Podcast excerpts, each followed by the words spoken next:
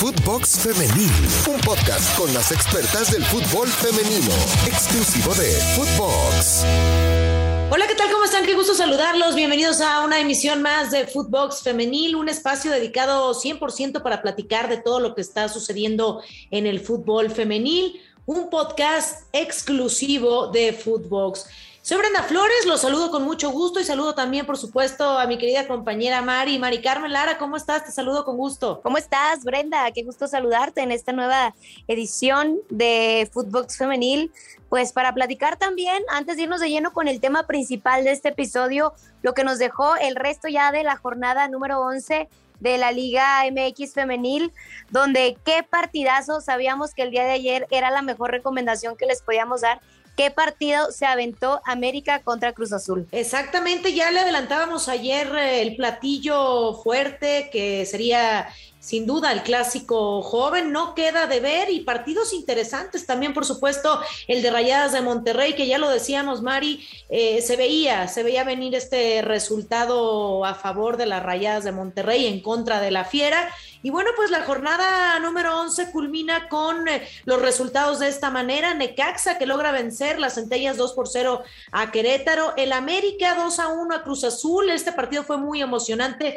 Eh, se puso en un momento uno a uno y ya después América. Se puso bueno. Sí, se puso bueno. y después América por darle por darle esta, esta victoria. De último minuto, Dani Espinosa, que para mí creo que termina siendo o es parte de un referente dentro de este esquema de juego de las de, las de Cuapa. Fue un gran partido, un gran duelo. La verdad es de que Cruz Azul ha mostrado, digo, independientemente del resultado, Brenda, y ya para que nos vayamos de lleno, no me dejarás mentir, un crecimiento de verdad me ha sorprendido para bien, creo que es uno de los equipos que me ha sorprendido para bien a lo largo de este semestre, ya se ve un Cruz Azul pues más consolidado, con jugadoras que son más determinantes. Y lo vimos el día de ayer, ¿no? Prácticamente de último minuto América gana el partido, si no esto hubiera sido empate. Exactamente, un doblete de Dani Espinosa, seleccionada mexicana que milita con las Águilas en la América, y el gran crecimiento de la máquina celeste, como eh, a lo mejor lo único que le falta son los resultados, pero ya se está encontrando esta forma, esta técnica que tanto se necesitaba.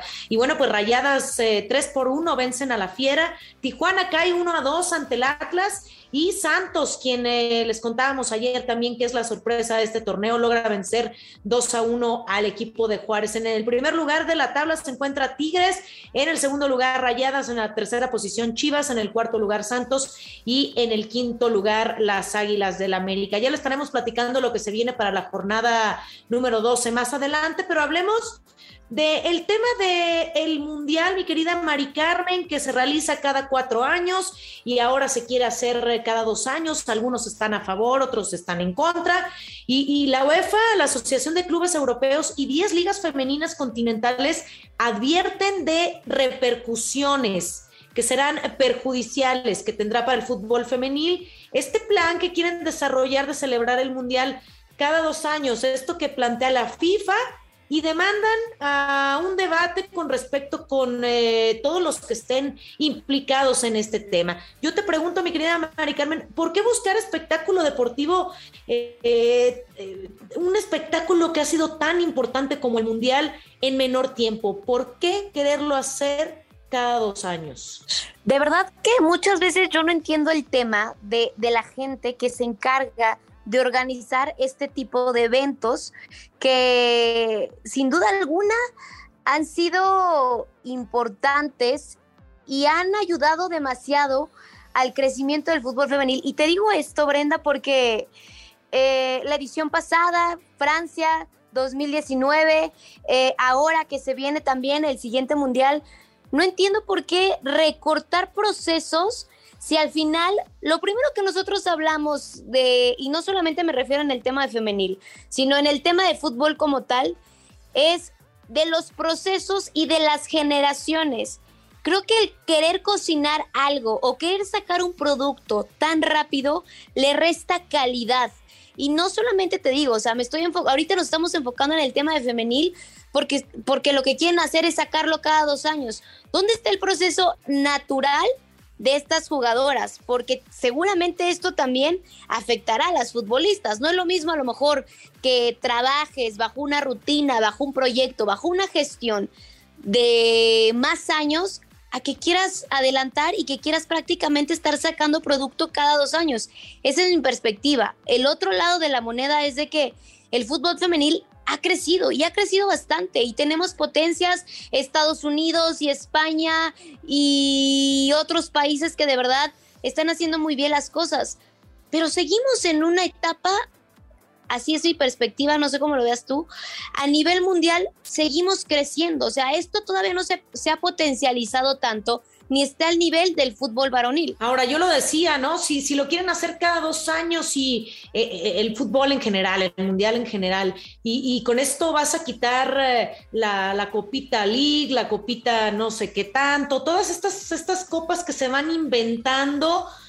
si, si, vas a... Y que esas copas son, Brenda, o sea, es una realidad y hay que ponerlo sobre la mesa. Estas copas realmente se hacen no por un tema deportivo, sino por un tema económico. Claro, claro, por eso, por eso lo digo. Si vas a quitar todos estos eh, torneos moleros como tal, así llamarlos, eh, claro. Eh, sí, quítalos, pero no, no, no afectes estos procesos, esto que ya comentabas, todos estos procesos, porque de todas maneras, mira, Mari Carmen, si lo hacen cada cuatro, lo hacen cada dos años, lo hacen cada diez, van a estar buscando alternativas para poder ganar algo, que sea una ganancia, una derrama económica, y así lo mencionaban, ¿no? E, en el tema femenil, que, se van a dar daños, de, eh, se van a hacer daños deportivos, económicos, sociales, eh, que no se trata de que Europa defienda su posición y de cuestión de fútbol de selecciones frente a, a estos, a este fútbol de clubes, sino que sea lo que comentas, desarrollo para, para el fútbol en general. No, no vamos a tapar el sol con un dedo, eso es una, eso es una realidad.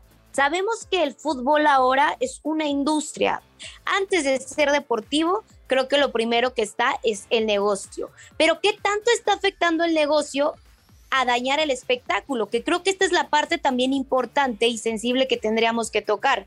En cuanto a que, como lo, mencionabas ahorita tú, ok, vamos a hacerlo cada dos años, pero oye, quítame todo ese tipo de, de copas que realmente a mí no me funcionan, apóyame, luego de repente hay parones, no podemos entrenar, mis jugadoras no vienen en ritmo, lesiones, o sea, son demasiadas eh, circunstancias que pueden llegar a acumularse que al final, lejos de ayudarte, terminan restándote al espectáculo. Yo como aficionado, yo como espectador, lo que quiero, a lo mejor estoy esperando tal vez cuatro años para que se dispute un mundial, pero estoy viviendo el proceso, estoy viviendo un proceso de eliminatorias, estoy viendo cómo tal joven se está consolidando a lo largo de este proceso. Ni siquiera le estás dando tiempo a que las elecciones realmente consoliden un proyecto. ¿Me explico?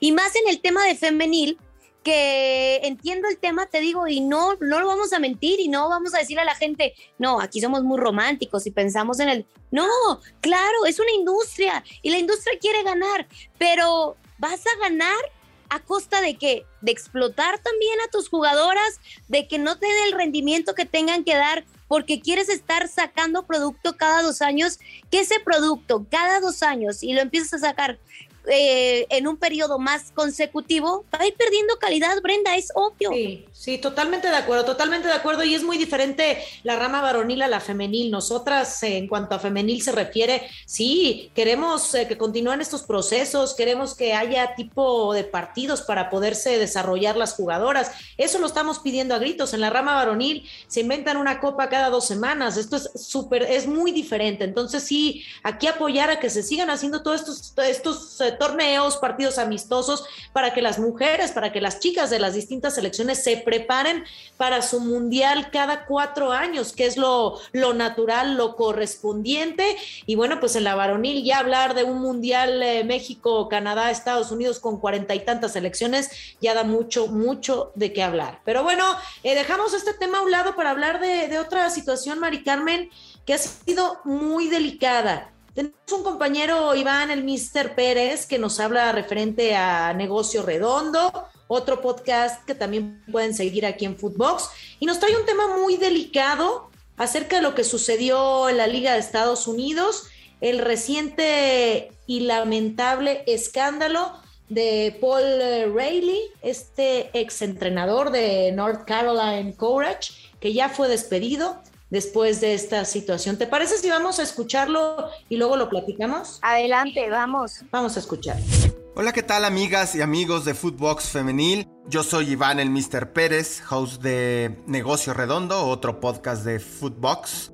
Y bueno, el tema es delicado, el, el tema que queremos tratar hoy sin duda es todo lo que está generando el escándalo de la NWSL, la Liga de Fútbol de los Estados Unidos, por el acoso sexual y mala conducta del entrenador Paul Riley. Es un hecho que, que esto impacta en la imagen de la liga, pero sobre todo porque había caminado hacia un, una dirección de desarrollo, o al menos eso parecía, y sigue habiendo estos contrastes que afectan muchísimo, no solo al negocio, sino a la marca y al deporte en sí. Es decir, que haya habido omisión, ignorancia, que no se le haya puesto atención de parte de la liga. Este tipo de acusaciones que no son nuevas ni que se están dando a conocer hoy, es sin duda un golpe fortísimo a la estructura de la Liga Nacional del Fútbol Femenino de los Estados Unidos, que hay que decirlo, vive una segunda época. Ya había, eh, podemos decir, entre comillas, fracasado un primer producto de Liga de Fútbol Femenil. Y en esta ocasión es un golpe sobre todo a cómo las autoridades toman realmente los problemas. Y quizá, perdón por decirlo de alguna manera, la hipocresía de las autoridades para decir que creen en el fútbol femenil, en sus valores, que creen en el desarrollo de las deportistas, en su salud mental y son capaces de omitir este tipo de alertas que no son cualquiera, es decir, si, si es sistemático y si fuera una tendría que ser atendida obviamente porque esto afecta a la larga a la industria. ¿Qué imagen va a tener? Es decir, hablábamos hace un par de semanas sobre la importancia que tiene la NWSL en la industria, lo que había aportado y las cifras que ya estaba manejando. Es decir, me parece que es la liga ahora mismo con mayor impacto global. Por ejemplo, CBS pagó 1.5 millones de dólares por temporada y además este cubrirá los costos de producción, lo cual pues no eran cifras que se estaban manejando. Twitch otros 1.2 millones de dólares para la transmisión de, de sus partidos. En 2020 se tuvo el récord de, de, espectadores con casi 700 mil en televisión. Tuvieron en 2020 un promedio de casi 217 mil visitas de, en las transmisiones de Twitch. Es decir, es un producto que que al menos a, la distancia iba caminando en un buen desarrollo, expansión de franquicias, empoderamiento de la mujer, los fans y las marcas estaban alineando cada vez más a lo que significaba la mm, NWSL como un producto. Y este tipo de situaciones son un paso, dos o tres o varios atrás, siendo honestos. No es posible que una liga que le ha costado posicionarse a donde está decida omitir, decida eh, no ver las señales que se han lanzado solo por miedo o por ignorancia o por negligencia o por todas juntas. Me parece que así como hablamos de lo positivo, me parece que este es un, un paso y un golpe fortísimo a la estructura de la NWSL. Pues bueno, estaremos informándoles más, con más información, más data, Muchísimas gracias por escucharnos y los invito a seguir Negocio Redondo, otro podcast de Footbox. Muchísimas gracias.